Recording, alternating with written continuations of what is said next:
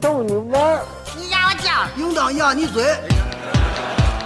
一群天津人创建的播客节目，每次跟您聊一个新鲜话题，好玩、长姿势、跨界、槽点满满，每期都给你足够惊喜。是惊吓吧？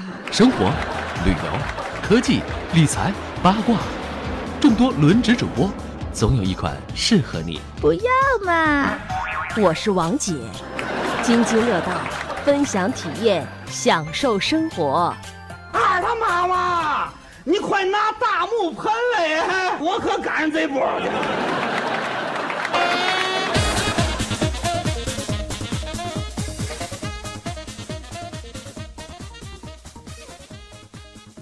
各位听友，大家好，这里是津津乐道，我是朱峰。嗯，这期呢有四个人在一起录音。首先呢，介绍两位呃新面孔，呃，我们的嘉宾，呃，一位是 David，啊，大家好，我是 David。嗯，David 是如何加入我们今天的这个录音的呢？这个事情我必须要说一说。这个说来话长，呃，David 同学呢是在呃。当然，他首先他是中国人哈，这个戴维同学是在爱尔兰工作，这个在爱尔兰的什么公司呢？这个公司叫 Group 呃 Groupon，对吧？对，Groupon、啊。然后呢，这个公司大家如果不知道的话呢，就可以去看一下美团，是吧？这个就是一个搞团购的公司。我们就是抄袭美团发家的。你真的这是真话吗？我要把你这翻译成英文发给你们公司。做互联网应该还知道这个公司。对，是个呃互联网公司，做这个营销吧，做营销方面的互联网公司。然后呢，他在爱尔兰上班，这两天呢过年嘛，他回来省亲来了。然后原计划呢是前两天就要回到爱尔兰，呃，结果爱尔兰发生了什么？爱尔兰最近有一个那个那个暴风雪，然后是三十六年以来这个最严重一场暴风雪，基本上地面积雪大概在二十厘米到四十厘米之间吧，最严重的地方大概在在一米左右，所以整个机场都关闭了。然后我现在就是回不去了，被困于北京。对他被困在北京了，没办法，只好找我录音来了，你知道吗？北京人可能会说什么是雪？对，北京雪全下你们那儿去了，下到全世界，就是北京没下。今年北京是一粒儿雪都没下。嗯，呃，然后还有一位呃嘉宾，也是我们今天的主角儿，呃，宝鑫。嗯，大家好，我是宝鑫。嗯，宝鑫介绍一下自己吧，这个我介绍就不太合适。呃，我是嗯在 B 站直播的一个游戏主播，嗯，游戏 ID 叫石晨。然后呢，今天非常有幸到那个嗯朱峰老师这边参加这期录音。呃，哎，在 B 站是吗？嗯，对对对。哎，B 站要上市了，分你股份了吗？这个得看签约之后给不给分吧。呃，宝鑫是一位呃呃，在游戏领域呃呃，之前是在做电子竞技，然后现在做做游戏主播是吧？嗯，对，嗯，做这方面是。今天呢，就请到宝鑫呢，给我们聊聊啊电子竞技，然后游戏直播等等这方面的事情。呃，这个确实是我这个一个认知盲区啊。大家知道，我们之前录过这个嗯游戏的话题，然后中间我被他们轰下去了。对，然后呢，他们觉得我对游戏确实我玩游戏玩的少，所以今天主要听宝鑫聊。然后再有一位主播呢是嘉亮啊，大家好。嗯，这个宝鑫同学是跟嘉亮那天回天津的时候拼车认识的，是对对对，我我路上捡了一个游戏主播，路上捡了一嘉宾，你应该这么说。我说游戏主播感觉很性感，而且还带着一只猫。哦，对他带猫回去的是吧？对，就是其实过节时候很多人那个拼车原因是因为有宠物，又不让上什么地铁，不让上各种地方，然后所以很多人就是拼车来的。哦，游戏主播兼猫奴啊，嗯，对，嗯嗯，然后呢，那个今天我就录录这个话题吧。然后呢，嗯，还是那句话，我对这个游戏方面确实懂得不多。然后呢，主要听这个嘉亮，然后和这个宝鑫去聊。呃，各位说说吧，你们那个小时候玩游戏的经历吧。我是觉得，你看啊，宝鑫现在他做这么一件事情。哎，我我我先采访一下宝鑫，你现在做这些事情，这个家长同意吗？嗯，其实刚开始家里也是反对意见的，但是在嗯半年之后吧，在天津也是稍微打出些成绩之后，家里就是稍微嗯对这个游戏有一点点的接触了之后，嗯，对我这个工作就稍微的是有你一点点支持，至少是不会再持反对意见。等于你一开始是在玩游戏，然后去打比赛，对然后呢去做主播，是这样一条路。对，那家长什么时候觉得这个事儿你能干了，然后就我我不再反对了？是因为你打游戏打比赛挣钱了吗？对，当时是因为因为什么情况呢？就是在我们那个家附近的那个网吧，嗯然后网吧当时有那个职业比赛，嗯，我就去哦看了。看哦完之后呢，网吧有那个网吧联赛，嗯呃，在网吧联赛打，当时就打到了天津市第一，哇、太厉害了！然后就家里就说，哎，你这也挣奖金了，那你愿意打你就打吧，但是你不能影响你学业。啊、然后就一边上学，然后跟我的朋友们去打那个职业比赛，那是多大半？职业。那当时是十六岁，在打那个跑跑卡丁车。啊，不是，那我冒昧问一下，那是哪年的事儿？嗯，这个比较早了，可能是在我初中的时候。不是，我是说，比如说两两千零几年，非得让人暴露年龄是吧？不 不不，我我的印象是在我那个时候，如果你出去打这个游戏的话，肯定是会被家里 K 死的。嗯对，对，为什么我先问宝鑫呢？其实我就想比较一下这个不同的年龄阶层，这个家长对这个游戏的态度有什么不一样？对对对啊，主要是刚开始大家对这游戏接触就是感觉有点玩物丧志的意思，嗯但是后来呢，就是因为电竞现在发展的也是比较好了，从零七年开始，这个嗯、呃中国当时有一个那个电视台播那叫《游戏风云》。从游戏风云开始，就是孩子一直在家里看嘛，然后孩子在家里看的同时，当然家长也会耳濡目染一些，那就是最早的游戏直播是吧？对对对，最啊早的游戏直播，然后就是有很多的，就是大型的游戏主播的这些个解说员，都是从那个游戏主播里出来，像什么 BBC 老杨什么之类的。那当时他他们也是一些很强的一些职业选手。嗯然后后来在这个网上直播之后，慢慢慢慢的就带动了很多一大批的这些职业玩家。嗯然后从线下之后，自己可能就是觉得可以开一下直播，然后对这个网络游戏对一个更大的推广，然后让这个就是中国，嗯。这些青少年吧，青少年加上青年，嗯。以及就是青年的父母，他们就对这个游戏有更多的了解，而不会说以为就是孩子玩游戏就是只是会就是更沉迷下去这种，嗯。不会成为网瘾少年。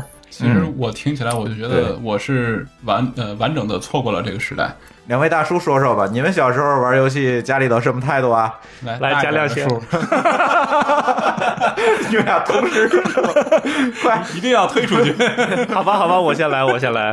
我我记得我我小的时候最早就是玩红警嘛，偷偷去那个什么那家旁边那个网吧。那阵儿我们那儿所谓的网吧其实很小，就它好像四那阵儿台计算机，咱那阵儿网吧上不了网，上不了网，就四台计算机，就是联然后对相互连，然后可以玩红警嘛，然后那阵儿就是玩玩红警，然后玩玩星际，然后有时候玩玩帝国时代，然后基本上家里边肯定是不支持，都偷偷去玩嘛。嗯，对，要是知道了呢，会挨打吗？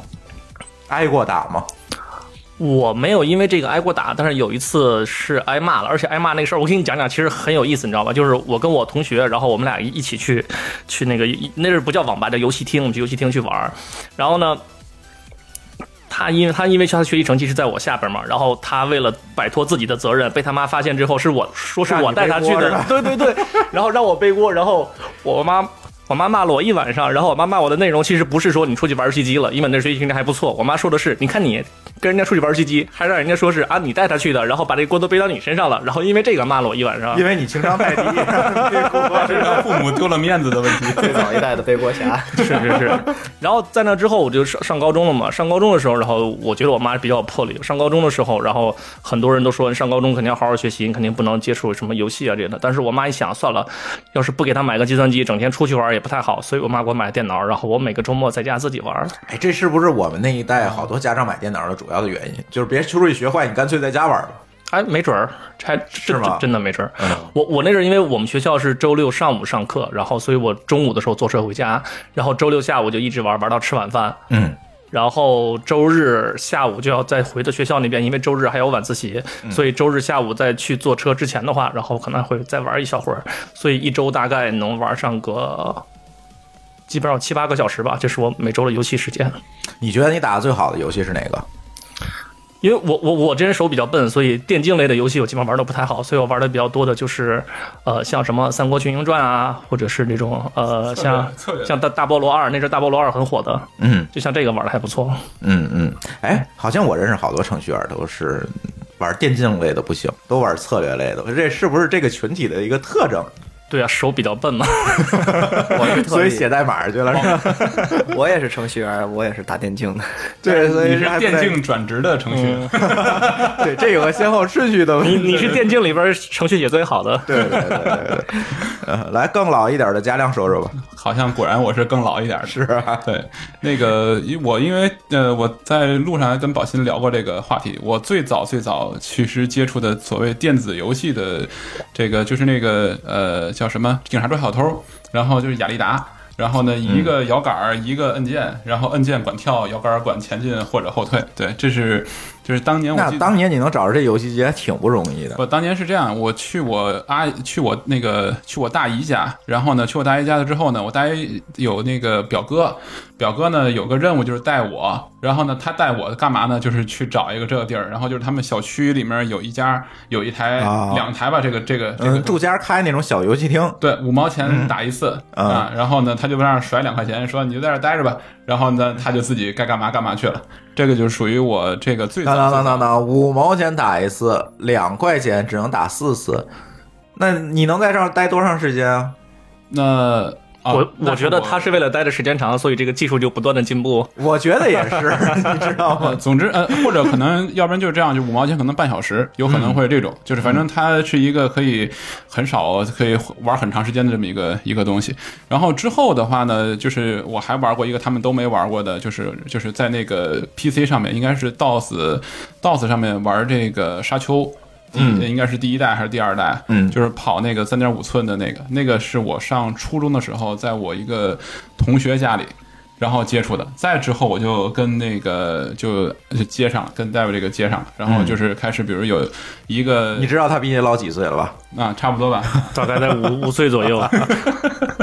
对，然后呢，就是就是一个什么影印店的，然后后面，然后呢，可能隔出一个小间儿，四五台电脑吧，可能可以玩个红警啊。但是那那会儿我觉得印象比较深的《猎杀猎杀潜航》，但是我知道好像宝鑫从这时候就已经开始知道有这个游戏了这个。时候已经开始接触电子竞技了。嗯，其实你们两位大叔有一个东西就没有讲，但是我倒是觉得这个东西跟电子竞技还是有一些小小的关联的。你们难道没有在学校门口打过大型吗？呃，大型有啊，大型肯定是有的。这个讲这个经历，我觉得其实其实这个打游戏啊，去那种呃以前的那种不能联网的那种网吧去打游戏，和打大型其实完全是两个不同的感觉。你们但是打大型呢有两个问题，就是第一个问题呢，就是呃呃刚开始玩的时候，其实打大型还还是挺贵的。就是尤其你技术不太好的情况下，嗯是吧？你这一块钱一个币，然后你可能就是很快就 over 掉了，然后再过一段时间，你会发现说，那个就你已经呃很容易被人虐了。然后你比如你在那儿打个什么对打的游戏，你你自己刚打过两局，然后突然发现，哎，好像有人加入，但是发现并没有人。仔细一看啊，比你矮一半的，然后就只能刚够上键盘的一个小孩站着，然后把你干了，呃，那那样肯定会把你干了。嗯我我之所以对这个没有太深的印象，是因为 我家比较偏远嘛，在大港，然后我们那儿没有什么什么大型的游戏机厅。然后我印象比较深的就是我每年寒暑假都会去我姥姥家，在那个大桥道，然后后边不是守着二宫嘛，啊在二宫有在大桥道跟二宫之间不是有个地方叫后台儿，然后那个桥底下，然后有很多大型游戏厅，对对，那那是我对大型游这个游戏定位对对对对，那是我对他那这个这个印象最最深的这个时候。然后那阵儿可能一块钱是四个币还是七个币，反正基本上我我我拿两块钱能玩很长时间，玩很长时间的原因不是说我真的很厉害，而是说我琢磨了好久，想哪个能玩的时间长一点。但是其实大港啊，我那个印象里更早更早的是在大港大港生活区，因为我那会儿我的家里一亲戚是在那儿就是管这一块儿，然后呢，我去他那儿是暑假的时候，最早开始玩就小蜜蜂，就是大型的小蜜蜂。我也是，对，大港最早应该就是小蜜蜂。但但是朱朱峰朱峰有一次送过我回家，知道我们家那儿离大他那儿港其实有点偏，有点有点对，但是稍微有点相相对对去那边相当偏了。对，其实特别有意思。我我我讲一下，就是倒不是我的经历，因为我小时候确实好学生，也很少去打大型。但是这两年呢，因为跟这个比你们更老的老年人混得多，然后什么老高啊、老崔啊，然后呢，你说他们爱打爱打，但是你说让他们现在去游戏厅打，就好像也有点违和，是吧？有点这帮尴尬。然后他们就发现了一个好地方，这也是我带他们去的。这个地方叫澳门。啊啊啊！在澳门他们找到打大型的感觉。我勒个天哪！那是玩那个老虎机，呃，别管是老虎机啊，还是什么轮盘啊，反正塞点钱进去能玩一下午，属于这种。你这个东西，你到了美国还没用，你知道为什么没用呢？它贵。对，但是到澳门那个东西就巨便宜，因为它是花港币嘛，那一块钱相当于咱八毛钱，你就塞吧，不过其实啊，一百块玩一晚玩一下午那种。这帮人说到大型这个事情，因为我跟宝鑫还有点可聊的，因为我是嗯最早开始做这个无线互联网，我是开始做游戏的，我是做手机游戏的。所以呢，这个我最初的这些同事们很多还都是就是对游戏很有热爱的人。我印象里很很印象很深，就是我当时刚上班，然后我认识我们几个同事，就发现哎，原来有一个同事自己买了台大型游戏机，放在啊放在家里，放家里自己。然后那个他那个这这有钱人啊，咱先不说这大型游戏机多少钱，他这占地儿，这房得多大？对对对我我刚上班那阵儿，北京房价还可以，那会儿基本上可能还那你挣的还少呢，你不说呢？啊，是是是啊，对，反正我觉得印象还挺深的。然后这哥们儿自己买了台那个大型游戏机放家里，而且那个板子上就是说，就是就是可以有呃，我忘了多少台多少台的有多少多少游戏了。然后后来我某一年，然后去杭州见我一朋友，我去他们那，他们是这个都做做电商的嘛，自己众筹一咖啡馆，咖啡馆里摆了两台大型游戏机。然后那个就是他们自己买了两台放在那儿，然后那哥们儿虐了我一晚上，特别开心。这这其实我可以跟你说一下，就是你看那个大型游戏机，它以前如果比如说你买游戏版，其实一个板子很贵，对不对？对对但是我原来在 SolidWorks 上班的时候，我的同事自己把公司一个废弃的一颗 Mac Mini，然后改装进去，然后里边放了好多那个那个游戏，然后对只只是说你只是利用了那个那个游戏机的那个屏幕和那个控制器。这个事儿就说远了哈，这个啊说到技术上了。以前那个大型游戏机板子，它其实是个单片机，它里边烧什么节目就是什么节目，这个成本是非常高的。嗯后来你看买回家，大伙儿能买回家那大型游戏机，实际上就是一大屏幕加一摇杆，后面就是台电脑，嗯，跑没没准还是个树莓派是吧？对，跑的其实就是一个游戏模拟器，你知道吗？对对对就是这么一个东西。所以后来这个大家也，也好多公司现在都弄个大嗯哪个大型放公司里，美其名曰叫叫企业文化，是吧？我咱们现在聊这话题已经严重偏离了宝鑫的年龄。对，刚刚才是谁说的大型游戏机？对，为什么让呃二位这个大叔怀一下旧？其实想接宝鑫的话题，就是说，嗯，其实打游戏这件事情呢，可以自己在家，就像呃那个 David 一样去打一些策略类游戏，但是呢，你可能会选择去网吧打一些竞技类的游戏。嗯，对，嗯，你觉得在这两种选择之间有什么样的差别？是因为你的性格决定了你的选择，还是说你当时没得选，就是在这样一个环境之下，我做了这么一个选择呢？嗯，其实像这种游戏选择来说的话，可能还是看个人更多一些。嗯嗯，你比方说，有些人就喜欢玩那种益智类，就尤其比方说像嗯卡牌类的，像是现在这个比较流行的这个炉石传说，嗯嗯，还有像什么那个益智类的那种另另一种卡牌游戏，像比方说大家玩那种德州扑克那种那嗯。那一类，嗯，但是我当时玩游戏的初衷是什么？就是因为当时你们也你们刚才也在讲，你们玩那个大型游戏机，嗯。有什么那个就是拳皇啊，啊对。什么那个街霸。街霸、快打之类的。我当时玩那个魂斗罗，很小的时候玩那个插卡的那个黄嗯。黄带的那个，然后就小霸王买一个那个，然后玩那魂斗罗，玩那两个人，当时我总死总死，然后当时我就想，我一定以后练的就是不能再死，然后之后就慢慢慢慢的玩什么别的游戏，都是为了就是说比别人强，比别人强，一直一直就走到最后就是只玩电竞游戏了，很少玩那种大型的网游。就是从你呃，可以这么理解，就是从你的性格里，你更愿意去呃赢一些东西。对，嗯嗯嗯。那你当时为什么选择去网吧玩？是因为网吧里能被你赢的人多吗？嗯，这倒不是因为嗯网吧里赢的人多，可能也就是因为自己在家里一个人玩，可能就可能有点无聊，然后带着朋友大家一起去网吧玩，然后就是比较有气氛，而且玩人也多，然后就是这样打起来就是更有意思一些。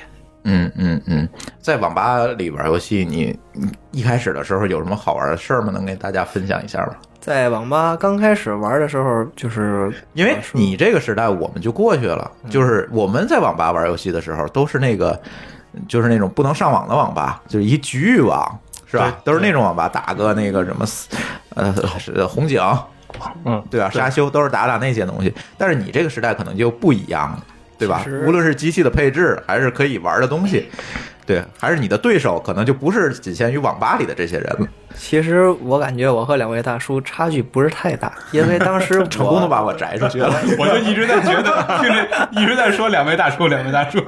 其实其实三位大叔跟我的差距也不是太大。谢谢你。呃，当时我小学二年级的时候，嗯小学二年级的时候，我就其实已经接上你们那个在那个局域网网吧里打 CS 啊、沃三啊，还有红警的这个阶段了。嗯，当时就是一个小黑网吧，然后呢有十台机器，那边五个人，这边五个人，就打那个就是。Dust 打那沙漠地图，CS Dust 地图，嗯嗯就是有那种警匪，那就是专门那种。插一句，那是我的大一了。就是那种，那阵儿我都上班了，对对对，就那种 RTS RTS 那种游戏。我也毕业。然后就是后来呢，就是到了小学四五年级，就开始有什么像什么《大话西游》啊、《梦幻》那种之类的网游，然后也有稍微就是有一点点竞技类感觉的那种网络游戏了。嗯，嗯，之后到了那种就是正规形式的网吧，嗯，什么叫正规形式的？正规形式网吧？当然就是不是局域网的那种啊，就是能联网，的了。能联网的那种。梦幻西游就已经是联网游戏了。对，已经就是联网游戏主要。就是以主要以联网游戏为主营业务的网吧了，属于对，那种嗯不算是竞技游戏吧，也就只能算是大型网游。啊啊，像之后推的竞技类游戏，我想想啊，嗯，也是基于这种当时的局域网，然后建的对战平台，嗯嗯嗯，嗯当这个就是竞技类自己建那服务器，然后对对在上面打。对，就是网上的那种服务器，然后玩的就是就更花样更多了一些，像什么，嗯，当时有那什么疯狂坦克那种，啊，嗯嗯像那个样的，那是盛大出的吧？好像是，盛大，嗯嗯。疯狂坦克不就是两个坦克对着打，看谁先给他干掉那个？就是那个嗯对对对，然后之后在进化了之后，就有很多那种大型的对战网游了，像是什么那个就是那叫怎么说来着，穿越火线啊什么之后，那个之前哦也有几个对战游戏，但是没怎么火。嗯嗯就是当然当然也有那种，就是说家长看见就是说孩子不能玩的那种劲乐团、劲舞团之类的那种游戏，什么一跳非得啊什么非主流杀马特之类的那个，嗯 那个游戏当时我也玩过。然后就是跑跑卡丁车之后那种事儿了。嗯，玩的还真多哈。哎，那阵儿有没有人说这网瘾少年？有有没有被鄙视过？有当时刚去，就是说我当时不是未成年嘛，未成年，然后呢，未成年进不了网吧呀。对我可以偷摸进，对吧？偷摸进可以，对吧？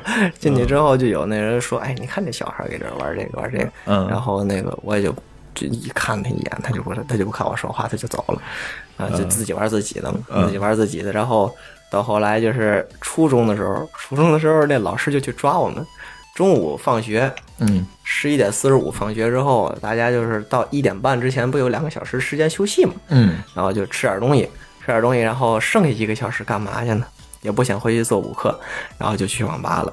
去网吧了，然后看我们那班同学夸坐一排，然后看我们那个老师就在后面拿个小本儿，咔咔咔咔挨个点名写，然后到了下午上第一节课的时候，把那几个人就都给叫过来了。所以其实那阵儿，即便是你小时候，可能大家对这个，呃，去网吧打游戏，这还是一个反对的态度，是吧？对，嗯嗯。哎，二位大叔叔，你觉得为什么那那段时间，了老师啊、家长这就这么反对这件事儿呢？不好好学习，我我觉得这是给孩子学习成绩不好找到了一个非常合理的一个借口。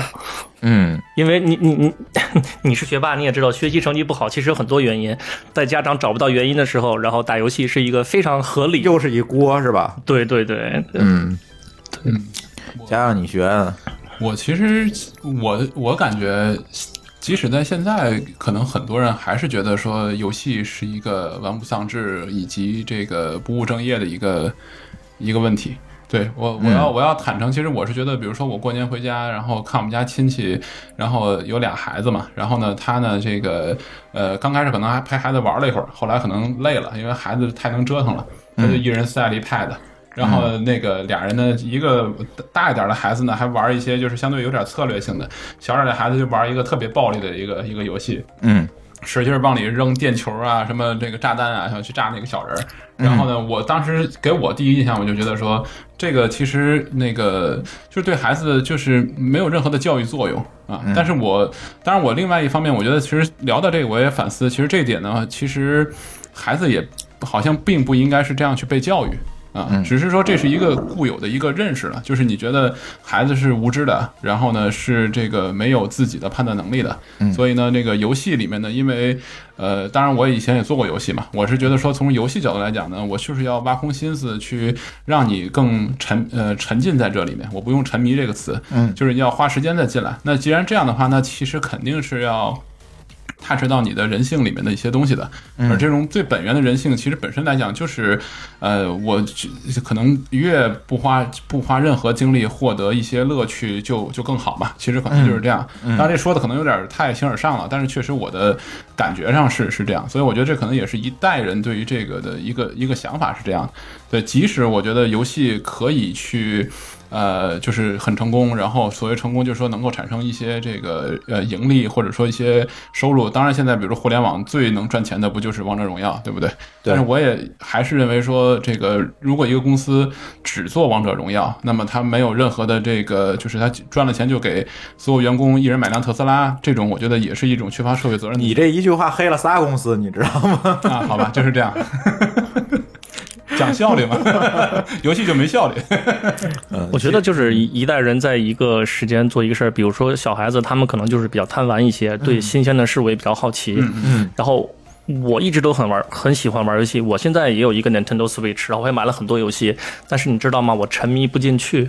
嗯，就是我我我任何一个游戏，我玩了三十分钟之后，基本上我就不想再玩了。我现在也是这样一个状况。咱说回这个，为什么家长和老师这么恨这个游戏？其实，在我们的成长过程当中，我我们稍微这个虚长几岁啊，可以可以讲一讲，在我们的这个整个成长过程当中呢，很可能有很多的东西，呃，为这个教育的失败。替老师和家长背了锅嗯嗯对吧？最早是武侠小说嗯啊，然后呢是台球厅，嗯，再然后呢谈恋爱是谈恋爱，这是贯彻始终的。啊，对，再然后呢是录像厅，对吧？再然后呢，可能就是网吧啊，电子游戏，娱乐产业，对，哎，嗯，就是呃，好像这个背锅侠一直都在，是吧？对，现在呢，又有什么背锅侠了？不知道，现在没有背锅侠了，现在小孩已经没有时间去玩他们自己想玩的东西了。这个其实是一个，我觉得还不如有背锅侠呢。呃，可可能是这样吧，因为不是呃，像军军总不也经常带孩子去这儿去那儿，然后呃，这个这个当然小孩其实很愿意去的，因为他可能学到很多东西。我我觉得我觉得现在其实就是呃，教育更加这个就怎么讲，这个蒙上了一些这个呃掩饰，让孩子更加容易能接受了。嗯啊，可能是这样一个，嗯就符合家长掏钱的人的这么一个这个就是把判断水平的，无论是把娱乐寓教于乐，还是娱乐于教，都变成了一个商业行为了。当然当然对对，就不像我们小时候这个时候玩的更纯粹了。纯粹一些，对，哎，我突然想到一点，好像对于打游戏，除了一个影响学习，另外一个因素是不是因为大家认为，比如说电视看多了对眼睛也会不好？我之所以想到这一点，是因为呃，我我现在我现在我现在有个女儿嘛，三岁，然后她就喜欢看看 iPad，比如说听听上面那些唱的儿歌呀，或者看看那个什么 Peppa Pig 那动画片啊什么的。然后我跟我老婆也是说，你比如说你看可以，只能看二十分钟，每次都说二十分钟。然后我女儿看到二十分钟的时候就说该关了，然后她自己就关掉。然后我们也不想让她多看，就是因为对他眼睛一种保护。所以那个时候家长说你不能老玩游戏，是不是呃也是有这方面的考虑？但是是不是这个从进化论的角度来讲，当你的科技足够发达，这个你看这个电子屏幕的时间足够多，人的眼睛也应该优胜劣汰，去进化出来相应的能力和这个容错性，而不会因为看长长时间的看屏幕就把眼睛搞坏呢？那我感觉我可能是已经是进化了呢。你这是有方向性的进化论，这不是进化论，好不好？这是伪科学。当你接受的这个东西，你都是在屏幕里面，那你是不是看屏幕的能力就应该提高呢？但我不知道啊是现在的屏幕可能比原先咱们接触的电视屏幕应该对眼睛的伤害要小得多。对对对 对。他也为了让你看的时间更长一点。来，咱还是说回宝鑫的事儿哈。呃，宝鑫从一个网瘾少年，这个时候慢慢的进入网吧，可能就开始去呃想办法去赢别人了嘛。当时打的时候，基本我打的都是竞技游戏嘛，像什嗯。么跑跑卡丁车啊，什么 CS 啊，沃尔三都是沃尔三建造这种，当时都是些我都不知道跑跑卡丁车居然还有战队当时跑跑卡丁车有个人赛，有团队赛，就是啊。如果说你不组那个对团队的话，也是可以去参加。就是说，它这个游戏当中已经引入了这样一个战队这样一个机制，是吗？毕竟赛车类游戏肯定会有一个名次吧，你这所以说嗯这个东西肯定还是会有竞技的。哦，也会有，比如说那个排什么位置啊，或者什么谁去挤谁这样的嗯，没有，都是第一条起跑线，但是当时已经有 K 锦标赛这个事儿了。啊，你是你说拿了天津市第一的是就是跑跑卡丁车对，就是跑跑卡丁车。然后当时地下城勇士在第一届格斗大赛也是在天津打了个十六强。啊，地下城勇士，嗯那好像是一个零八年八月份的一个游戏。啊啊，没有玩过。我好像好像有点印象，这个对这个游戏还有点印象。嗯我因为我我有印象的就是说这种联网的这种游戏，就是我大学毕业连互联网的游戏，嗯啊，连互联网的游戏，就是我那个上大学毕业的时候，那个刚开始有龙族，那可能是最早最早可能在国内比较火的，然后之后就就是传奇啊那那些了。嗯，对。对，然后跑跑卡丁车这种就基本上没有。那那你是那个奖金是多少？当时跑跑卡丁车在网吧赛，我赚的第一个是三千块钱。哇哪年啊？零几年，零六、零七、零五，很多啊记得不太那清楚很多。了，不少，不少，三千多块钱。天津能买两平米吧？差不多零六零七年能能有没嗯戏，当时那个九六九七年行。啊，零六零七年。当当时房也不贵吧，可能也就几千块钱。啊，天津啊贵也也就可以几千块钱，几千块钱，两平米肯定是买不下。嗯然后当时跑跑卡丁车打完比赛之后，就感觉哟，感觉自己玩还可以，然后就开始跟别人玩。然后那时候就是算是有一点小名气了嘛，在我们嗯那边。嗯嗯，然后就是我坐那玩游戏的时候，就偶尔就会有一个，呃，比我大一点的说，哎，咱俩玩一局，然后那个你赢了我多少多少钱，你要输了无所谓那种。那然后他就问我，我说。那他其实我当时心里在想，你跟我玩，我我还能输是怎么 的？这是最早的游戏直播的。然后，然后，然后他就输了我一下午，我也没好意思要他钱，我就让他走了。然后后来就开始打像打那种就是沃三那种，主要就是专专攻沃三了，嗯打那种建造。然后后来就玩，因为那事儿也在上学嘛。嗯，然后初三当时就是学习挺差的，然后后来就是紧赶着赶功课，然后上一个比较好的高中。后来上高中的时候又完蛋了，当时住宿，住宿呢就我就不像刚才那个那个戴维叔这种，嗯对吧？就是他是一天一周可能就玩个几个小时，然后我当时就是属于一天我就玩几个小时，因为你说一周休息几个小时的。我我我我当时我当时就是属于那真正的网瘾少年，就是上课睡觉，嗯上课睡觉，中午吃饭，中午吃完饭，然后下午接着睡觉，嗯然后下午接着睡觉，睡醒了之后就去上晚自习，上完晚自习得回宿舍了吧？这时候我就偷偷摸摸从墙外边翻出去了，我就跑去网吧了，一玩玩一晚上，转那阵老师也逮吧？也得啊，也抓着过几回，后来还给我遣送回去一回，什么叫遣送回去？就不让我住宿了，遣送回去一个月。哦，遣遣送回网吧遣送吗？回家。然后后来后来就是也打出成绩了，家里也就不太管了，就是说你稍微注重一下学习，也别把学业抛下，对吧？嗯，然后后来我觉得你家还是挺开明的。对，然后后来、后来就家里就也是同意了嘛，我就无所谓了，这就给学校，当然也不会可能那么你肆无的太多忌惮了，对吧？就是该上课也是上课，然后后来到高三毕业之后考了大学，然后上大学之后大一的时候，嗯，有一个就是我当时就在打 DOTA 了。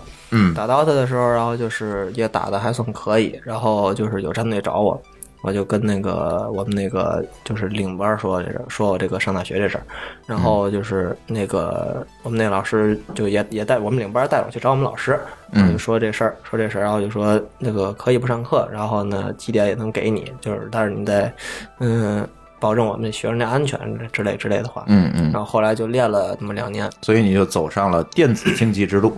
嗯，在这通过这样一个这个契机是吗？对对对，啊。当时也也就是，这基本上算是地区型选手起起步嘛，然后就是再成为这个，就是算是战队吧。嗯，当时算是战队，毕竟当时我打的时候，就是俱乐部还不是说太成型，有俱乐部，但俱乐部不是说就是说像不不像现在这么完善对对对对。嗯当时按要如果说按现在算的话，我当时可能算是一个青训队队员。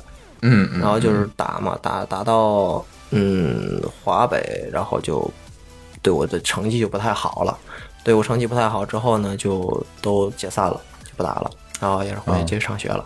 啊，行，然后呢，咱节目差不多也半节了，然后咱稍微休息一下，然后呢，呃，下半节呢，请宝鑫接着给咱聊他的这个电子竞技之路，好不好？嗯，好的，好，好嗯休息一会儿，马上回来。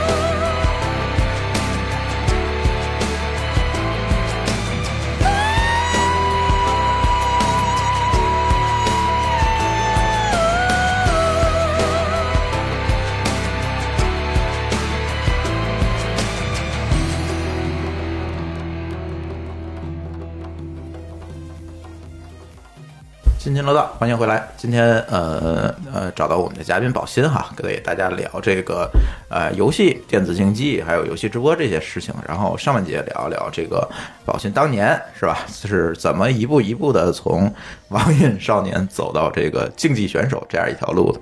然后呢，呃下半节呢，我们接着呃看把从这个宝鑫的这条故事线出入手啊，我们看看这个电子竞技、游戏直播这些事情给我们的生活带来了什么样的改变，以及呃宝鑫在这个整个的过程当中有一个什么样的收获和体验。呃，刚才宝鑫讲到了，呃。后来上大学的时候就走到了电子竞技这条路，是吗？嗯，对，当时大一的时候就已经开始，就是说有一个比较就是，嗯，集体化的管理，就是嗯相当于一个俱乐部吧，小俱乐部，嗯但是只是一个战队体系的，就是我们五个队员加上一个领队，嗯。然后还有就是做饭的阿姨，嗯，一共七八个人。当哎然，，那你们不是这种远程的在训练啊？不不比不不不，是要住在一起吗？对，是住住在一起的。哦，那住在一起，你们就必须，比如说要租一间房子，对然后每天在里面要训练打比赛。对对，哦，是这样，我还一直以为说这个呃组织是一个松散组织呢。很专业，很很啊，专业，原来是一个集体组织哎。这个你可以这个讲讲你们每天的一个生活，这个日程。嗯，当时我们的情况是什么样的？就是一个两室一厅，嗯不算太大，但是主卧呢，就是那个我们那个集就是集训室，嗯。呃，有七台电脑，我记得非常清楚，七台电脑，当时配置也算是非常好的电脑了。然后我们都坐在那个次卧，次卧其实当时就是这个住宿环境非常差，嗯。六张铁床，嗯。我记得非常清楚，六张铁床就是那种上下两层的啊双，人，上下铺。对对对，嗯。上下两层双人，哦，上下两层的双人床。对，就不就那种的，就是两个两个人就是啊啊啊啊。要三个，三个就是我们五个人加一个领队，我们六个人每天都住在那儿。啊！然后早上起来起床七点起，七点起之后呢，就是领队给我们拍下洗洗漱漱，七点半之后就出去跑步，嗯。跑一个多小时步，然后就是抻抻抻抻抻胳膊伸伸腿，对吧？锻炼一下，定个九点多钟回来吃个早饭就开始训练了。训练项目是嘛呢？当时我们打的是 DOTA 嘛，然后就是个人 rank，个人 rank 打十场左右，基本上从十点钟左右吧，十点钟多一点点打到下午四五点，然后我们五个人一起就是琢磨战术啊，是什么这个这个东西那个东西，反正这个东西是总结一个小时，然后是这五个人一起去打比赛，就是打那个网上的比赛，嗯，打到十一点左右结束。晚上十一点对，哎，这中间你没说你们吃饭时间不吃吃饭吗？饭就是谁饿了谁吃，当时就是谁饿了谁吃，但就是当然就是七点之前嘛，七点之前因为那个就是大家集体工集集体集体就是去训练的时候，这一段时间是不让吃的。嗯就是你之前的，只要你闲散的时间，你都都可以吃饭，什么时间吃都可以。嗯，就这样持续了半年训练，然后就是开始就是参加这个天津附近的这个比赛，嗯打打网吧赛之类的。嗯嗯嗯嗯，听起来挺苦的啊。是当时因为他这个不是一个就是专业的俱乐部，嗯那就是组的一个比较就是就就像新人俱乐部一样。嗯嗯，有点像那种半草根儿半半啊军事化管理，啊几点起床，几点睡觉。啊？对对对，这个就是一开始是有人投，因为你们这肯定是食宿，这还是要有对对对成本的。然后就是说，那是什么什么人投的一个这样的一个？嗯，当时记得是一个什么公司的老板，他就是当时说想弄一个这个俱乐部试试，啊然后先起了一个这个 DOTA 战队，因为当时 DOTA 非常火嘛，嗯，比较火。对，然后就是按我们这个就是格式走了一个试一下，那我们就试一下。那这老板你应该也至少见过，还是挺熟。啊，见过，因为他只跟我们领对手，他的啊。选手是从我们这边这个路人网里选出来的，啊，哦，嗯，那你们拿工资吗？拿一个月四千，哎，不少。也还可以了啊，在天津。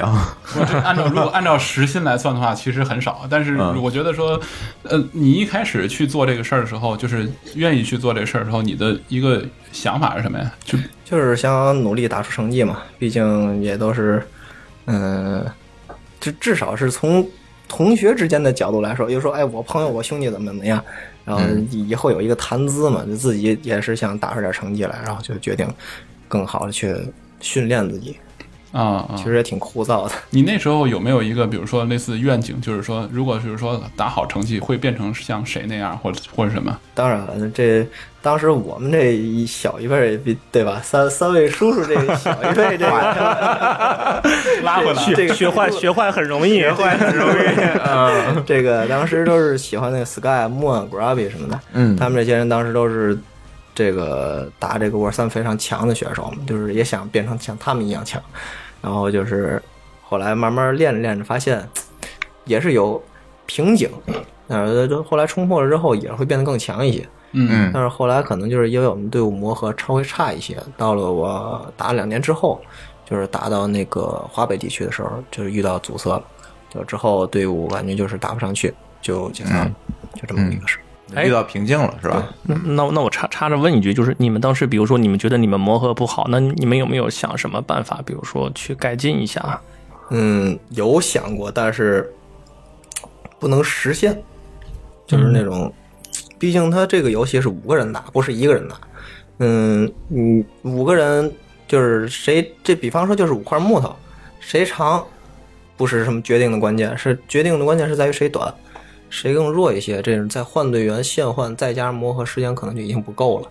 然后当时就已经在参赛的过程中，就是不能再更换队员。当时我们只有五个人加一个领队，领队也不会怎么玩，那这就这个问题就非常明显了。嗯嗯，也只能说是强上了，啊，强上最后也是，毕竟中国电竞这块儿只认第一不认第二嘛，对 嗯，所以说那你们就没有说，比如这次比赛我们失败了，然后我们更换一下短板，然后我们下次再再继续努力一次？难道没有这样的情况吗？当时队伍除了那个就是稍微短板那个人没说话以外，其他四个人都是稍微有一些分歧，也算是就是不欢而散吧。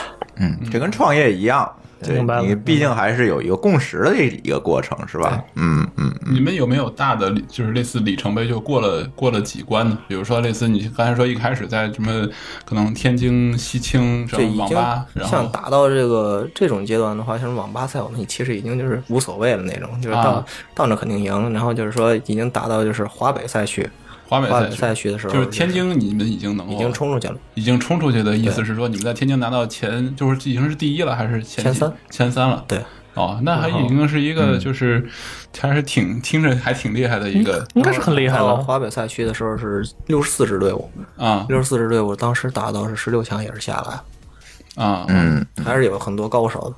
哎，我特别关心一个问题，俗了啊，跟嘉亮刚才关心的一个问题是一样的。这个电竞打得好，打赢比赛，你能拿多少奖金？这个得看最后总奖金是多少。什么叫总奖金呢？嗯，一般你像现在这个比赛就比较，就是说正规的话，嗯像是现在的那个英雄联盟，对吧？挺嗯挺火的游戏。然后就是看门票，嗯看门票，然后还有是说，嗯，网上的那个就是统计，比方说，嗯那往年咱这个奖金是多少多少钱，它会有一那个定额，啊，然后它从那个那这奖金是谁出的呀？奖金当然就是这个公司出的，就是赞助这个赛事的公司出的。对对对，啊。就是比方说它是拳头公司创造的这个英雄联盟嘛，嗯。拳头公司会拿多少多少万美金出来，啊，先当这个第一坎儿，然后再从门票里头再往里那个门票是什么呢？就是大家去看比赛，啊，就现场的那个门票。你你知道啊，今年英雄联盟那个门票一票难求。哦我至少我知道这个事儿，比 Google I O 的票还难求吗？我我估计可能真差不多，是吧？嗯嗯，反正我我但是我至少我在群里看见，我的朋友圈里有人在那儿找，嗯嗯嗯，还是挺好像应该还非常，就是我当时也难以想象一个线上的游戏，为什么你要去一个线下的地方去参加啊这个？，是啊，是啊，对对，就前两天嗯北京这边十一月几号，二号、三号英雄联盟总决赛嘛，啊这就在北京鸟巢。嗯当时我朋友抢票是很多人都在抢，只有两个人抢着了，啊，天哪！一张票可能是才几百块钱，但是在黄牛上面卖一张是两千四，最便宜的，哦，天哪！翻了八番儿。然后贵宾席可能是翻了十二番、十三番。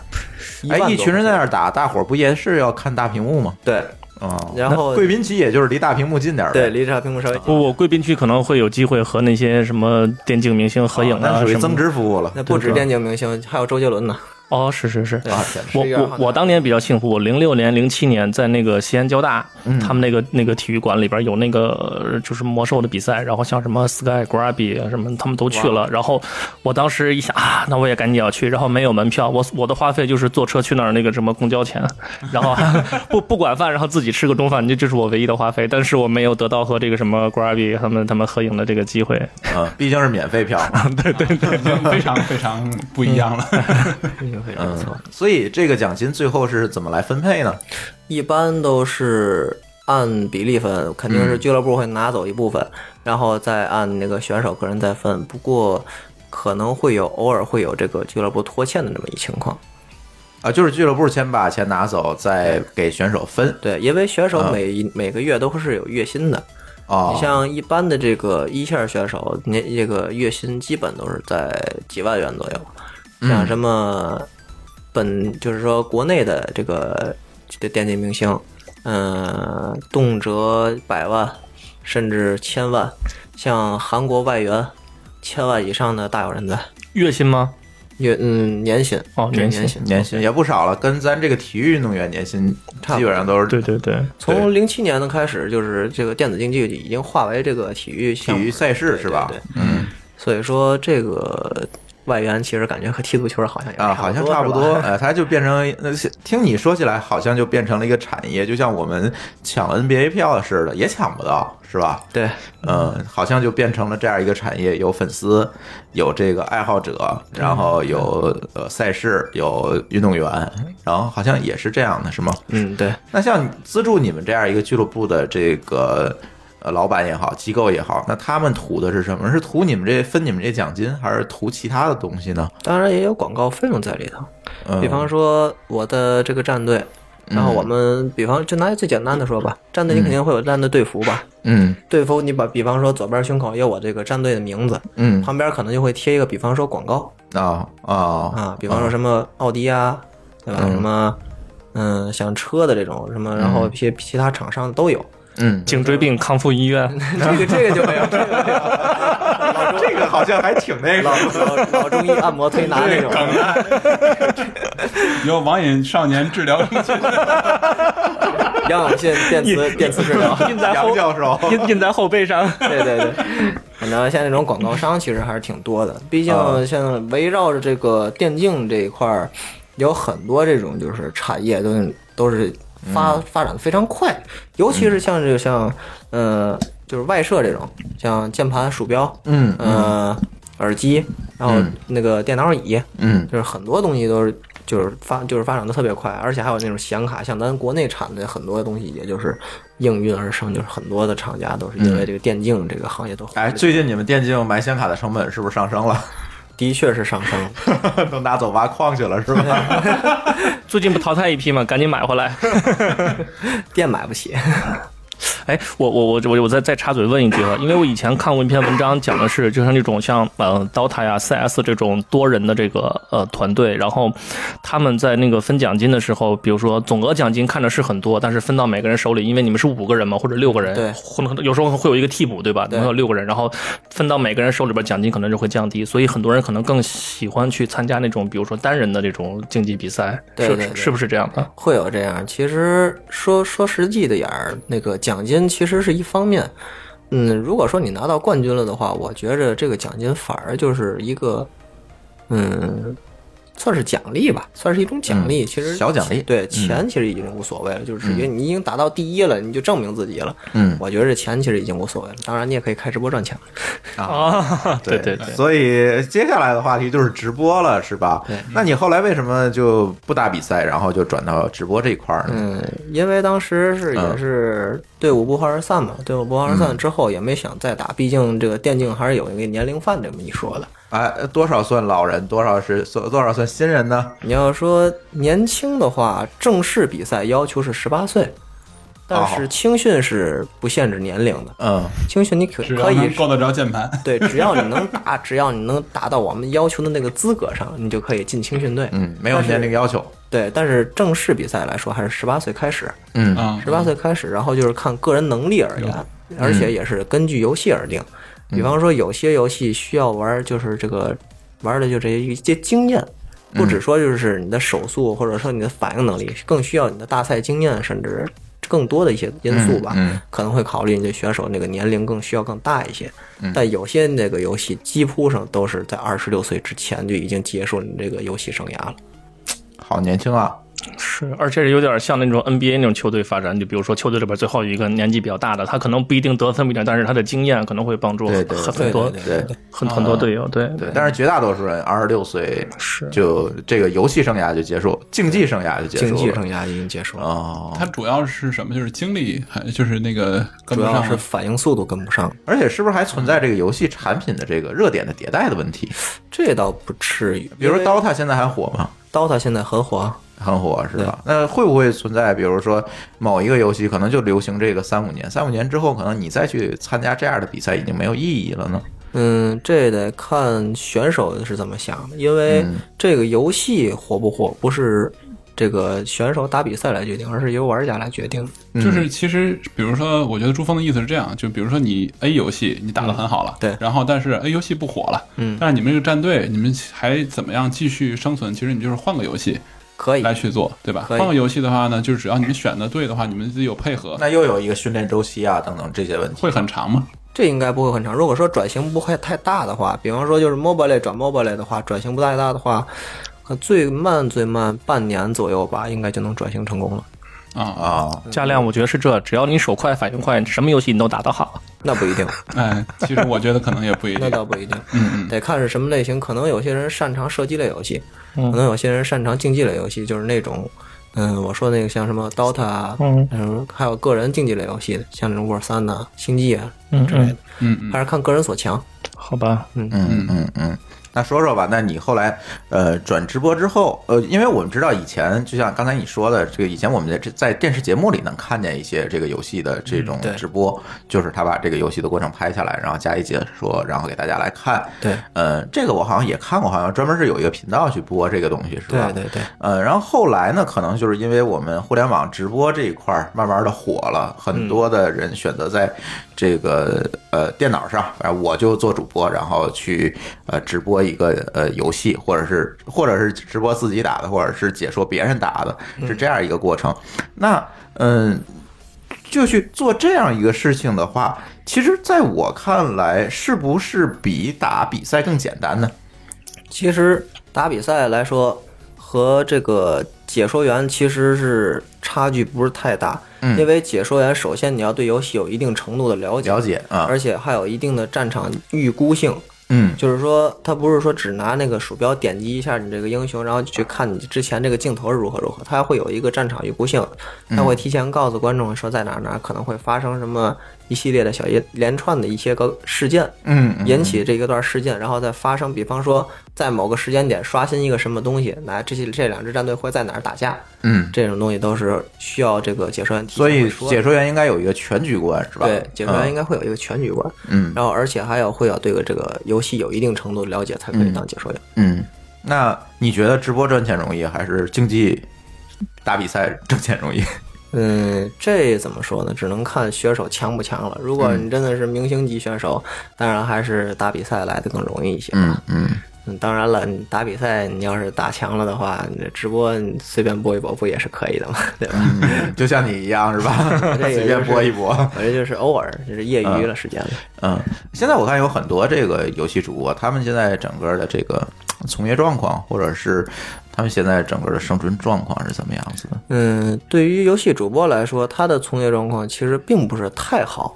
嗯嗯，有百分之九十五，可能我说的数字可能有点小，可能百分之九十八以上的这些个嗯游戏主播可能都不是很赚钱，嗯可能都只是靠帮别人玩游戏啊，或者说是其他方式啊去赚的钱。嗯嗯，我所知道的反正就是这些，因为主播只能说就是大红大紫之后才能赚很多的钱，其他的一般可能也就是几千块钱一个月。也是有有一个头部效应，就跟那个打比赛一样，我只认第一，其对实第二都没有意义。那主播可能也是这样。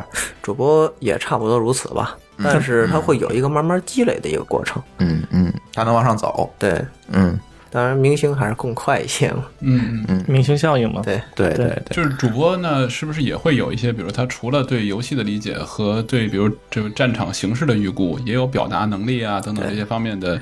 也就是说，其实一个打的呃好的竞技选手，他转主播，他还要有很多其他的综合能力。才能够成为一个明星主播，但是那有没有那种，比如说他不太懂游戏，但就是也能做得了主播呢？就是呃嘴活好。不太懂游戏就可以当解说员。嗯嗯，如果说你打得好，但是不会说的话，其实也可以当主播。那就是指只要颜值高，嗯，颜值高这个就另说了。但这个打游戏好不不太会说的话，也可以开直播。只不过就是大家就是看你那个打打的过程对打的过程，就不是说听你给讲解这个游戏的理念了。啊，是这种啊，就是一些那那那这些时候是不是就是一些专业的这个这个相对专业的人，然后去看他们去玩儿？因为否则的话，你要是普通的，你也可能看看不其出什么东西来。实普通也可以看，普通看就是。哇，这个人好厉害，把这个人打死了！哇，他又把另一个人打死了！哇，这个人五杀了 之类的，啊也可以。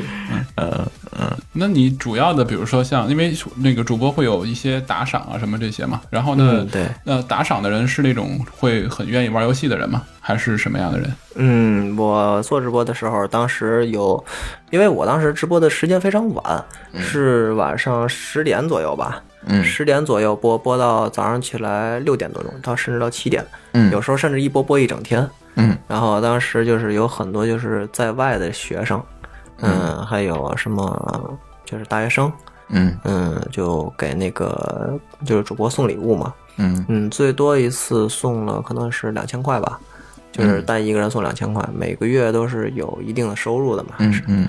嗯，不过一般来说都是十八岁到二十来岁之间吧，这么个年龄段。嗯。啊，嗯，嗯他主要呢是觉得希望能够呃看你就是学习到一些这种这个游戏技巧，对，啊，会能学到吗？能学到，但学的不一定太多。啊啊嗯嗯，会。那他送礼物的目的是什么？就是是或者你怎么样去让他们更多送礼送礼物啊？嗯，送礼物当然就是，比方说，嗯、打到什么什么阶段啊，或者说是这一场打得非常精彩啊，就肯定会有观众送礼物。也是也是属于就跟不是靠脱衣服是吧？男的脱衣服脱不动。我我觉得应该是这种鼓励性质吧，打的比较好，好奖励你一下，然后希望你以后再接再厉。嗯，对对。没没没准是这样啊，个啊个嗯。个人个人理解。嗯。嗯，再有像是这个直播，就是嗯、打游戏这个，还是说看就是主播的这个能力嘛。嗯，有些个打的不好的，可以玩的更就是奇葩一点，比方说走搞笑路线啊，什么这其他路线都可以。嗯嗯，差异化经营。对，对我，我有一段时间迷那个什么，那个叫 Clash Royale，叫啥来着？皇皇室战争。对对对，有有一段时间迷那个，然后我自己，哎，我我我，反正玩竞技类的，我手都很很很烂啊，玩都很臭。然后我就看一些那个什么呃国外的一些玩家他们在玩啊，什么在录什么，然后。其实也就是看看乐呵，看看人家怎么打，学习一下。但是你说看完之后真的自己能提高吗？其实并没有。嗯，哦，但是但是是如果要是看的话，能够从什么方向能够看到更好的提升自己？嗯，这个分几种吧，有一种就是看专门看战术，嗯比方说在什么时间点出什么东西，或者说是在敌方出什么资源、重点资源的时候，你怎么给他予以骚扰，这一类是战术性的。还有就是个人风格类的，个人风格类就是比方说从他开局一直到某一个时间点，这一段时间内他的操作是什么。嗯，这些就是属于个人风格的。再有的就是比较细节的东西，就比较麻烦了，还是看个人怎么看这个东西。可可能我我我我脑子比较笨吧，看了人家玩之后跟人家学，照样是输。因为要随机随机应变。所以我觉得这件事情还是得钻进去，你可能才会把全身心都投入到你每天就琢磨这点事儿，对，可能就会好得多。但是你每天琢磨的可能就不是这点事儿，嗯，那你你可能就要烂下去了。是是是，嗯，宝鑫现在是在全职做这件事情吗？嗯，我现在也不是在全职做这件事儿，只是偶尔。偶尔，偶尔的，嗯我毕竟现在有更更好的工作嘛，嗯或者说是在还是在为游戏领域做贡献，只不过是不直播而已。哦，明白了，是是做什么开发？对，哦，啊，这个是挺好的一条路径哈。嗯，这个玩的好，我可以去写游戏嘛，对吧？对，嗯嗯，看这个 David 看了一眼我，我觉得他可能也要往这上发展，是吧？把你们公司改造起成一个游戏公司，不会不会不会，也是给叔叔们玩的游戏。又变黑了。我我我我们公司比较 old school，这个这已经改不了了。嗯，宝鑫在这个直播当中呢，遇有没有遇到一些奇葩的这个观众？嗯，也有遇到过，就比方说有一件事儿吧，就是我那阵儿在刚开始直播前儿，嗯，人不是太多，看的人不是太多，嗯然后我当时也在玩英雄联盟嘛，嗯然后当时打到那个猎一王者的时候，就是也有观众就是说，哎，主播主播，你帮我打一下我的号呗。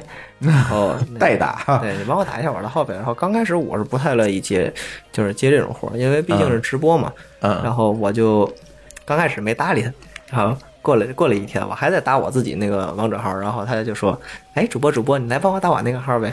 然后我那房管就看不下去了，夸给他禁言了。然后再有比较奇葩的事儿，也就是在直播过程中游打游戏嘛，毕竟是不是你自己一个人在玩，嗯，然后就会可能会跟队友发生口角之类的，这种这这种事儿其实都很正常然后就只能说就是因为是主游戏主播嘛，毕竟还是要宣传正能量的东西，嗯所以说还是就是尽尽可能就是避免这种事儿发生，嗯，尽量还是宣传一些更好的东西给大家。是是社会主义新主播和和帝国主义的是完全不一样的。哦，懂了。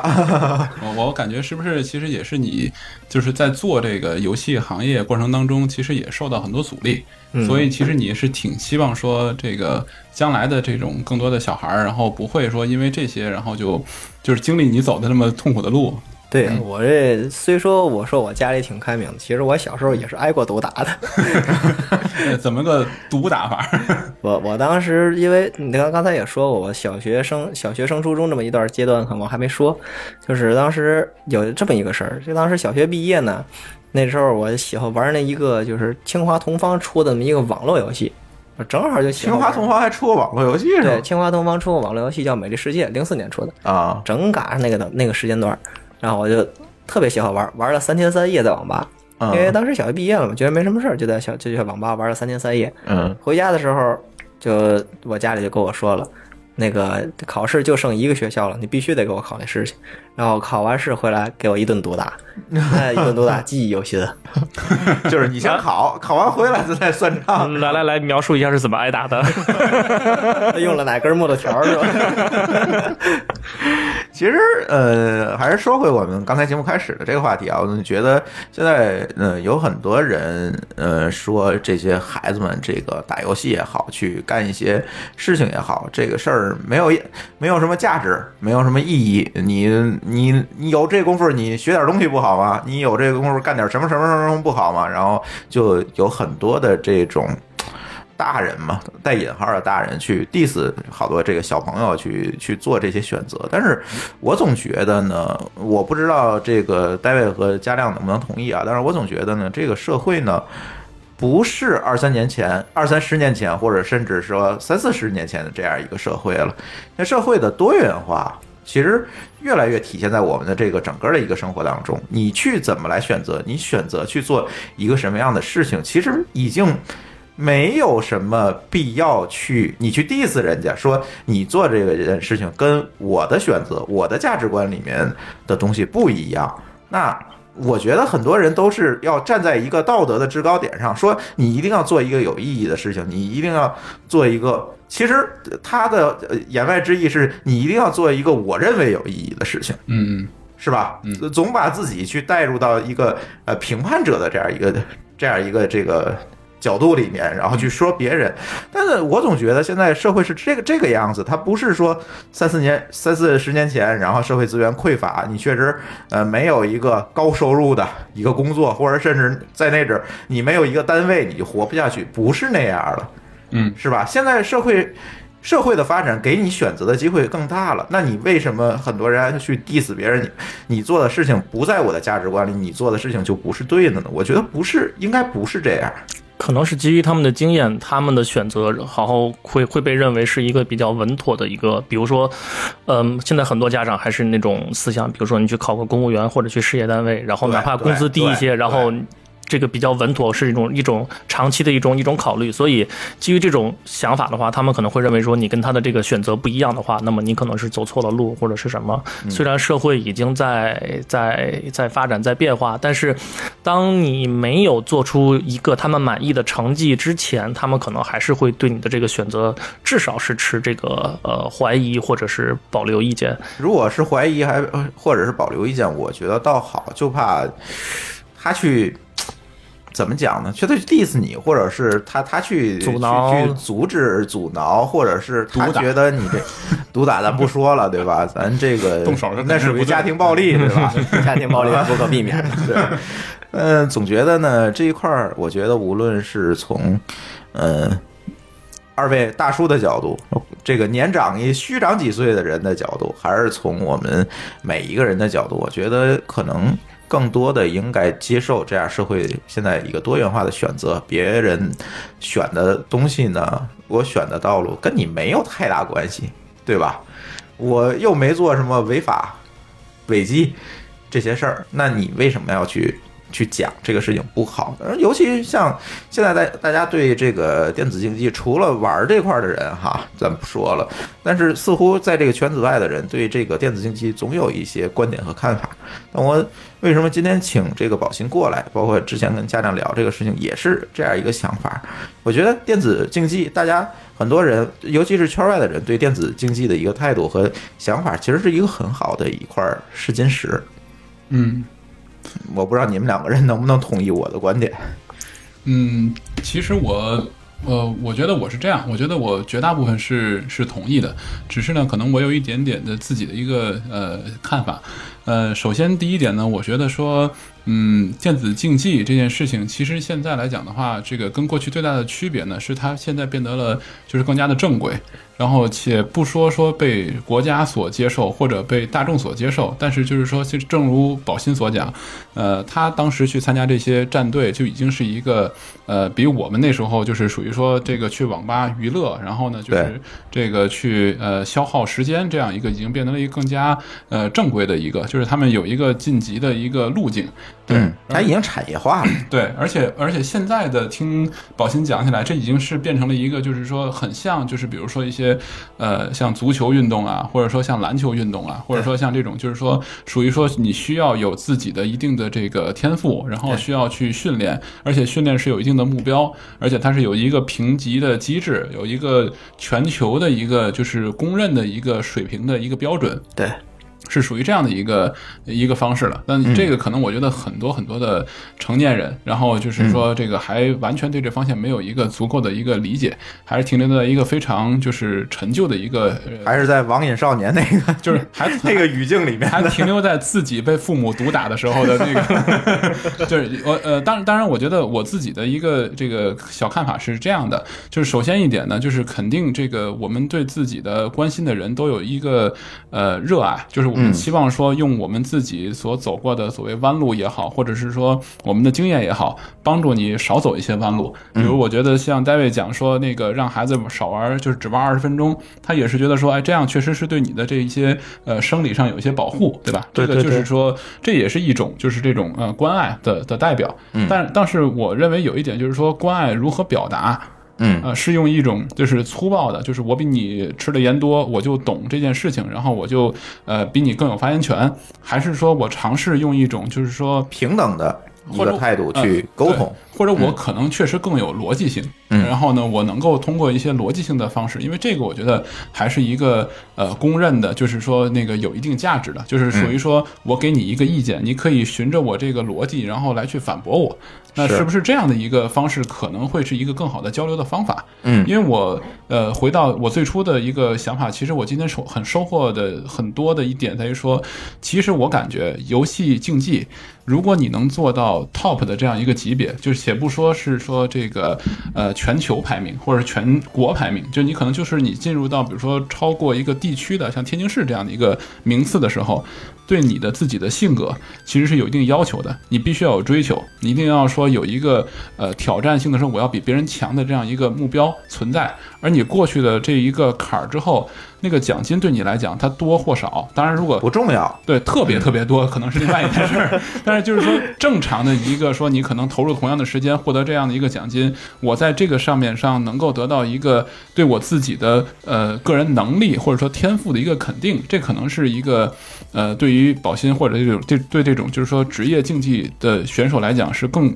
更重要的一件事情，甚至说呃，正因为他们是这样的人，他们才能够从事这样的事情。而这个其实我就觉得，我认为就归入了一个，就是说属于人正常的一个就是从业的一个方向。因为我们做任何一件事情，程序员也好，你做创业也好，其实你都是这样的。你如果你如果奔着说我就为了拿几百万的年薪，然后去做这件事情，往往其实你是做不好的。是的，啊，因为你会面临其实那个是一个很遥远的，就是一个有几率性的事情，而你面前遇到的事情其实就是非常非常多的挑战和你要克服的困难，而这件件事情，如果我觉得这个家长或者说不说家长了，就是说我们一个就是说对这个事情一个旁观者，以一个这个角度，然后去呃跟这样的一个我们所期望去做交流的人做一个这样的一个呃沟通，我相信这是一个更平等的一个沟通。是是，当然这这里边是我为广大这个父母就是辩解一点，我其实非常认同这个朱老板的观点，但是因为我我现在也是为人父母嘛，然后为广大父母辩解一点，就是教育的理论其实大家都懂，嗯嗯。嗯。大家也也也都是这个读过书的，也不是说我们都是说就是一味的那么愚昧，但是有的时候。看到自己的孩子做一些自己不太愿意，或者是自己觉得不太那个什么的事情的时候，你真的有时候是会忍不住，比如说要要劝解一下，或者要什么一下，而且很多时候不会真的做到像你想说那样，我给你一个建议，或者我给你一个什么，然后你顺着这个走下去，然后我们会怎么怎么怎么样。有的时候你可能会用一种类似命令式或者一种压迫式或者什么，或多或少。虽然我的孩子现在只有三岁，但是我有的时候也会去做这样的那我觉。得是你需要提高，而不是孩子需要提高。啊，这我是啊，我知道啊，但是所以，我这是广大，就是说你真的很难做到百分之百，然后像家长说那么开明那么样，真的很难。呃，我我觉得你首先你认识到这一点，就是你知道这件事情，就是你可能当时立刻反应，你还是那样一个反应，因为这个是人之常情。我我觉得是这样的，而且其实潜在的呢，就是有一个说我比你强，我这个我知道比你多，对对对对啊对，这样一个认识，这个也正常，这个不可能是说人人毕竟不是机器，人不是 AI，人不会说把自己就作为一个不许黑我 AI。啊，好吧，嗯，你为什么是你们 AI？你是真的珠峰吗？对我我我的我的看法就是这样，就是这个有自省，其实就是一个最基本的一点，而这个其实有这样的一个就是能够公平的一个沟通，所以你的意思是我做的还不够了？我觉得你当然做的不够啊。我觉得你可以让 AI 帮帮你。但 我我其实就是呃，我觉得一会儿可以问问宝鑫，就是宝鑫觉得说，呃，一个具备什么样的能力，然后他可以这样客观的去判断自己，因为呢，他不是只是因为说我呃爱玩儿，我觉得呃，就是因为我我印象里，我当时大学同学有一位，就是我们说他刚毕业就实现了自己的人生梦想，因为他进入了就是那个天津某燃燃气公司，然后呢，他实现大学梦想就是说，在一个一一间房子里面有台电脑，有一台电视，有一个沙发，他就可以整天在那里联网去去玩儿。但是我觉得他很快他就就是那个已经失去了对这事儿的一个一个兴趣。嗯，对，那个这个我觉得其实就是这样一个一个代表。他如果为了娱乐，而且娱乐其实已经满足了，他就已经不能够没追求继续继续给他愉悦了。对除非你是像比如说像宝鑫这样，对吧？但是你你有什么样的基本的天赋，你能做这事儿呢？嗯其实这个可能是一个呃除了我刚才讲的，比如说有这种愿景，我要比别人强，对吧？然后之外，那么真正的一个好的游戏竞技选手，他需要具备什么？嗯，对嗯嗯嗯，我我我这通篇听下来，我就觉得宝鑫他的主要的这个出发点和这个动力就是我要干死别人。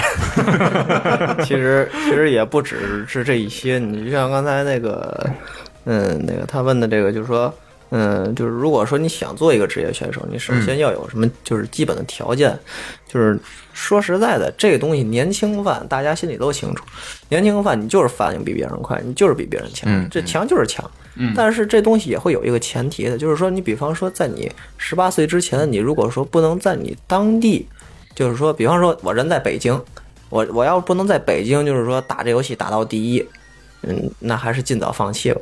因为嗯。不只是你一个人想有这个，就是想去打职业这个这个这个事儿，嗯。而且说不就是打职业，不是只说你打到这个哪个哪个地方第一了就可以了，嗯。就是你应该就是了解，就是说我呢可以承受就是每天枯燥的训练，嗯。就比方说玩英雄联盟，就是可能我一一天我一整天坐在这儿，我从中午十一点开始做到晚上十一点，就一直在补刀，一个刀不漏，一直在补，一直在补，一直在补，补一整天，甚至补一个月，嗯。还有可能补半年。就这样哦，你要坚持这种枯燥的训练，而且还要有一个自己的休息方式，嗯。就是要保证自己身体是没有问题的，再加上这个不能就是说耽误自己其他的事情，可能就是说，如果你想试一下，没关系，可以试，试半年，嗯试半年，如果说你打不出来什么成绩的话，还是尽早放弃，这个东西不是那么简单。还要站在一个理性的角度去看，而不是说因为我就爱打游戏，我要干这件事。对对不是这样，对吧？可以给你机会试，但是你该如果说真的不行，还是放弃比较好。哎，我就听说过一个韩国选手的例子，然后他是好像是大学还是什么时候开始打游戏，但是他没有耽误自己的学业，然后打了几年职业，然后成绩也越来越差，然后最后人家回去当律师去了。回去当律师，回去当律师。对对对对，然后我就说这个相当于是不行了，不行，我去当律师。真的像宝兴似的，这我就出来试一试。然后我一开始有成绩，我我也很有热情。后面慢慢的，我发现自己也不行了，岁数也大了，然后什么反应也慢了，然后也跟不上时代了。最后发现，那我就回归我的本线，我去当律师。所以对自己的无论做什么事情，我觉得对自己一个准确的评估和认知还是非常非常重要的。是的，没错，嗯，行，这期节目咱也过了一个多小时了，然后呢，该说的话题呢也说的差不多了。虽然呢，我有一一点这个意犹未尽的感觉啊，因为毕竟这个呃电子竞技呢是我。又是我的一个认知盲区，有很多东西要问宝信，但是呢，呃，毕竟节目的时间有限，我们的节目呢不行就先截到这儿。然后大家如果有一些问题，或者你也想在电子竞技行业我干点事儿，或者是说我要试一试，大家也可以在我们的微信公众账号的后台给我留言，然后我会把呃留言转给宝信，然后宝信帮大家呃指一指路，对吧？这个点一点是吧？做个引路人。哎，对对对，好不好？然后这期节目就到这里，欢迎大家通过微信与我们互动，在微信公众账号里面搜索“津津乐道播客”就可以找到我们。天津的津，欢乐的乐，道路的道，津津乐道播客。我们强烈推荐您使用泛用型播客客户端来订阅和收听我们的节目，因为这是最新最快，并且可以完整收听节目的唯一渠道。iOS 用户可以使用系统自带的播客客户端来订阅，或者可以在我们的微信公众账号里面回复“收听”两个字来了解在更多系统里面订阅我们播客的方法。我们鼓励苹果果用户在 iTunes 上给我们打分，您的五星好评就是我们保持更新的精神动力。与此同时，我们的节目也已经在荔枝 FM、喜马拉雅和网易云音乐三个平台上线，你也通过，你也可以通过以上三个客户端来订阅和收听。好，津津乐道的这期节目就到这里，感谢宝鑫来做客我们的节目，呃，我们下期节目再见。好，好，再见，再见。